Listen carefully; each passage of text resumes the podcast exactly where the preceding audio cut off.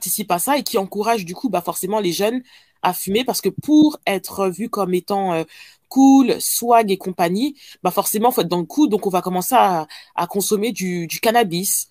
Donc ça commence toujours par le cannabis hein, et après on termine euh, par consommer en fait des drogues beaucoup plus dures. Donc c'est ça en fait, hein, cette culture-là qui qui encourage. Après, faut pas oublier aussi que en France, euh, la France, il me semble que c'est le premier pays de consommateurs en Europe. Tout à fait. Voilà, donc il y a ça aussi. C'est très facile de se procurer. Euh... Après, c'est pas c'est pas la seule cause. Hein. Oui, non, non, c'est pas la seule cause. oui, oui, je sais, c'est une des causes. Ça joue, ah, ça joue énormément. C'est sûr que ça a un impact sur la jeunesse.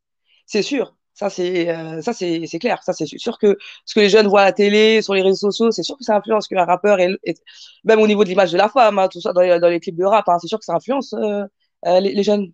Parce que les jeunes, malheureusement, ils s'éduquent avec, avec les médias,